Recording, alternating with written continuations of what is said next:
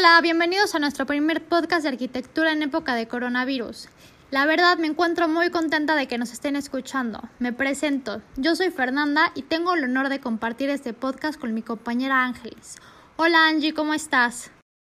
Hola Fer, aquí desde la sala de mi casa, igual muy emocionada por realizar y poder estar aquí haciendo nuestro primer podcast.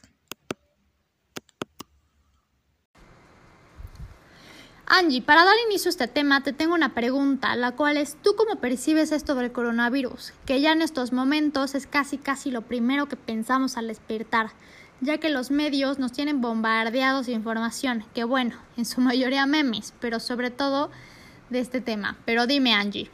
Pues bueno, desde mi punto de vista, este virus llegó para cambiar completamente nuestras vidas, nuestra manera de pensar, nuestra manera de ser. Y en un inicio se crearon muchas teorías del por qué estaba pasando lo que estaba pasando, del por qué había pasado, se había creado o había existido este virus. Una de las más descabelladas y más locas es que había sido creado como un arma biológica para darle en la torre a Estados Unidos. Pero bueno, esa es una de las más descabelladas. Y en la actualidad nos hemos dado cuenta que esto es una mentira, que la realidad es de que este virus fue una mutación por comer comidas exóticas.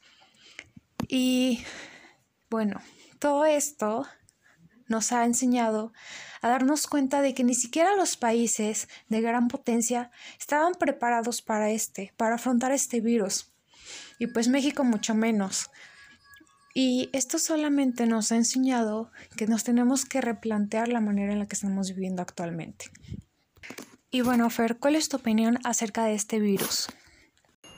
Claro, que en un inicio pues se pensaba que esta pandemia podríamos sobrepasarla rápido, así como lo fue con la influenza aquí en México, que en sí fue un periodo corto a comparación de lo que se está viviendo ahora. Sin embargo, esta pandemia hizo que se tambaleara todo, e inclusive los encargados en dirigir el país se vieron en aprietos al tener que improvisar para darle a la mayoría de gente un lugar de hospital, que tal vez el lugar ya ni siquiera era un hospital. En eso tienes toda la razón, Fer. Ningún hospital estaba preparado para recibir esta epidemia, ya que todas las áreas están siendo influenciadas. Nuestra economía, nuestra salud, inclusive la política y la arquitectura, porque se van a tener que replantear y crear nuevas normas para la construcción de nuevas instituciones, porque actualmente nos estamos dando cuenta de que no tenemos las suficientes instalaciones sanitarias y mucho menos los hospitales están listos para recibir este virus. Tienes mucha razón, Angie, el cual me gustaría contarles lo que platicamos hace unos días en la clase del arquitecto Eduardo Funes, donde se dialogó nuestra postura sobre el rol que podrá tomar la arquitectura en época de coronavirus, que para serles sincera fuimos un poco castigadas por retomar la famosísima nueva normalidad, que bueno, esta nueva normalidad que no, no se sabe si en verdad tendremos que vivir con ella toda la vida o pasará ya que se encuentra la vacuna. Igual que Fer, existen muchas opiniones acerca de esta epidemia. Lo podemos ver día a día en las redes sociales. Muchas opiniones son optimistas, otras pesimistas. Y retomando lo que vimos en clase acerca de cómo el coronavirus va a afectar nuestras vidas, el cual cada quien dio su punto de vista y es muy interesante saber que a pesar de que nosotros como arquitectos estamos en el mismo ámbito, tenemos un punto de vista muy distinto. Y todo esto nos hace cuestionarnos si realmente llegara a cambiar nuestra forma de hacer arquitectura. Y bueno, ¿ustedes qué opinan? ¿Tendrá que cambiar o la arquitectura seguirá construyéndose como se está planteando actualmente? Que para no hacerse las de emoción, se llegó a la conclusión de que no tiene por qué cambiar. Para ser honestas, en nuestra opinión, antes de dialogar con nuestros compañeros, nos hicimos un poco bolas, pues en un inicio mencionamos que la arquitectura no nos va a salvar la existencia, que no podría suceder nada si las personas no ponían su gramito de arena, casi casi dando a entender que las personas se tienen que lavar las manos y tomar sus medidas, ya que pues la arquitectura ahí va a estar, o sea, ya dependerá mucho del uso adecuado que se le dé, ya que no había mucho por hacer, pues este virus había logrado parar nuestras vidas inclusive cuando el hombre se había hecho dueño del todo, y pensar que es el centro del todo lo que existía a su alrededor, pues aún así el virus logró dominar al hombre y tomar vidas. Yo creo que por eso hay entonces ahorita tanta frustración. En eso tienes toda la razón, Fer. El virus es algo que está fuera de nuestro control. Y ahorita que lo recuerdo, recién llegó la epidemia a México, salió a relucir un texto en el cual hablaba que en el 2020 llegaría un virus letal a México y acabaría con la vida de millones de personas. El libro Los futuros de la salud en México en 2050 fue publicado en el 2010, es decir, 10 años antes de la epidemia, y aún así con esto no logramos estar preparados. Y bueno, un ejemplo es lo del calentamiento global está pasando frente a nosotros y no somos conscientes de que nos está afectando hasta que nos termine matando. Lo mismo pasa con el hombre.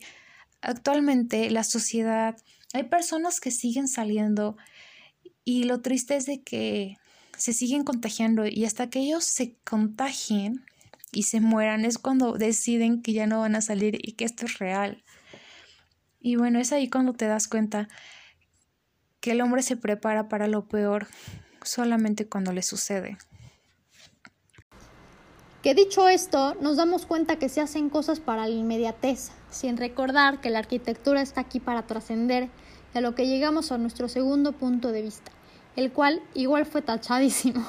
Pero yo ya quería cambiar toda la ciudad, remodelar espacios y crear espacios donde todos estuvieran de lo más alejados porque no nos vayamos a infectar. Sin embargo, esto es algo totalmente incierto. En primera, porque pues no sabemos cuánto vaya a durar este virus o si encontrarán la vacuna el día de mañana y ya va a salvar nuestras vidas, o si tendremos este famoso coronavirus por los siglos de los siglos. Por lo que sigo en las mismas. Tenemos dos opciones súper diferentes. O la otra, igual sería como mencionó de nuestros compañeros, pues hacernos a un ladito y esperar a que los doctores hagan lo suyo para que podamos dejar de estar en este aterrado confinamiento. Y bueno, cada persona tiene un punto de vista distinto. Y analizando un poco el coronavirus, podemos darnos cuenta que nunca nadie va a estar preparado para afrontar este tipo de cosas. Nadie, o sea, cuando el virus empezó en China, decíamos en México, no, esto no va a llegar a México, está muy lejos. Y nos frustrábamos porque veíamos que cada país se contagiaba y habíamos contagios, pero seguíamos insistentes de que no, esto nunca va a pasar. Y finalmente terminó ocurriendo y actualmente en México hay coronavirus. Y solamente nos hace dar cuenta que no estábamos preparados, por el simple hecho de que somos personas que estamos diseñados para pensar en el presente y, y satisfacer nuestras necesidades actuales.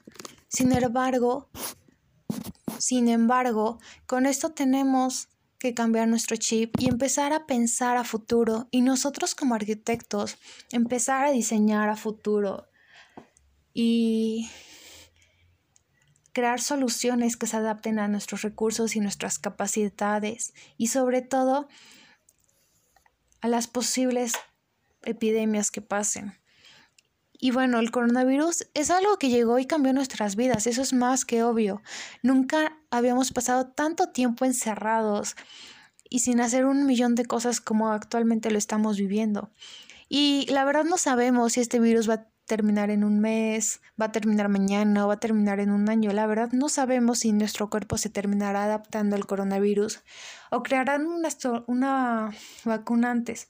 Pero lo cierto es de que esto nos está enseñando a estar más unidos con nuestro entorno, a ponernos en los zapatos de los demás y sobre todo a tener la capacidad de ver hacia el futuro.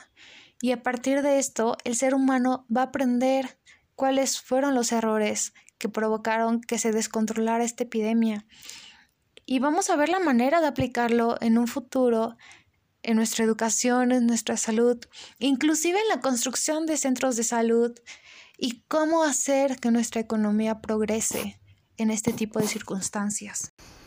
Esto me recuerda a lo que mencionaba en un texto del arquitecto Eduardo Funes, en la que él nos dice que si tenemos en serio que salir de esta pandemia con mil lecciones aprendidas, como si la pandemia fuera un profesor que algo que igual me gustaría comentar es que en las redes sociales nos están presionando socialmente a que tenemos que salir con mil libros leídos, haber recorrido todos los museos virtuales y salir de la pandemia con tríceps, cuadríceps y entre más tríceps mejor. También no inventen y mucho menos presionen.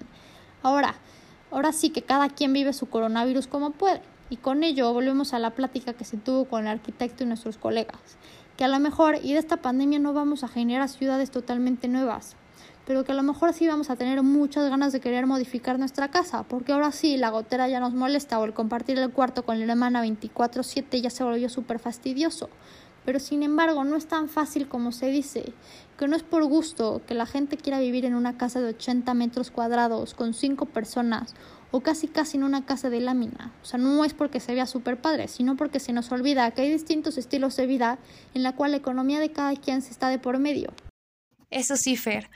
Viéndolo un poco del lado negativo, es algo que no podemos cambiar con solo picar el botón de modificación, darle save y listo, sino que es un proceso demasiadamente largo y en algunas circunstancias imposible, porque para llegar a cierto punto se necesitan modificar todos los sistemas. Y con respecto al tono de la arquitectura, se me quedó mucho el tema de que tal vez la arquitectura no es la que esté mal y que si la cambiamos para poder acoplarnos al coronavirus, siendo así que todos nos tengamos que mantener alejados, con metro y medio de distancia como mínimo, y que casi casi nos veamos a través de un cristal. Y solo eso, esta nueva acoplación es muy deshumanizante porque el acercamiento con las personas, el afecto y el contacto es algo que nos humaniza. Pues cuáles serían las experiencias que obtendríamos por medio de una pantalla o cómo creceríamos como humanos sin el contacto con otras personas. Claro, por lo menos en estos momentos, si es que se quiere modificar la arquitectura, tenemos que tener en mente que sería para un cambio meramente temporal, porque cuando termine el coronavirus, estos espacios no servirán de nada a menos que nos ocasione un medio infrenable y ya nadie se quiera acercar a nadie, pero seguramente esto pronto se olvidará y a las nuevas generaciones más, pues ellas no conocieron ni estuvieron dentro de esta pandemia. Es a eso que ahora lo único que nos queda como humanos, el cual se ha hecho a lo largo de la historia, es acoplarnos a la hora. Que ojo, esto es solo mi punto de vista. Que yo desde lo más profundo espero que el coronavirus logre que aprendamos a valorar más nuestro entorno, que seamos más conscientes con nuestra salud y con la salud de los demás, que pasemos tiempo con nuestros seres queridos y dediquemos tiempo de calidad a aquellos que hemos descuidado. Y espero que realmente el individualismo y el egoísmo llegue a cuestionarse. Y bueno, como ya había dicho, cada punto de vista es distinto. Mi punto de vista choca un poco con el de Fer, porque yo creo que como arquitectos sí nos llegará toca responder sobre qué podemos hacer para mejorar la calidad de vida que estamos llevando actualmente. Y nos tocará responder y diseñar nuevos espacios que se adapten a este tipo de circunstancias, espacios que sean modificables y lleguen a ser transformados y adaptados a futuras necesidades. Tendremos que llegar a plantear mejor los espacios y a pesar de que todo esto debería de haber sido una norma y debería de hacerse ya, es algo que claramente no hemos hecho y tendríamos que empezar a hacer. Y todo esto ayudará al mejoramiento de instituciones públicas, privadas, incluso instituciones académicas, ya que a partir de esto se llegarán a tomar nuevas medidas y adaptaremos nuevas costumbres para controlar la epidemia y así tener una continuidad económica y educativa. Que en fin, esperemos que este coronavirus pase pronto y al igual que espero que les haya gustado este es nuestro primer podcast acerca de nuestro punto de vista de cómo se percibe la arquitectura en épocas de coronavirus. Espero estar en contacto muy pronto con ustedes. Nos vemos pronto.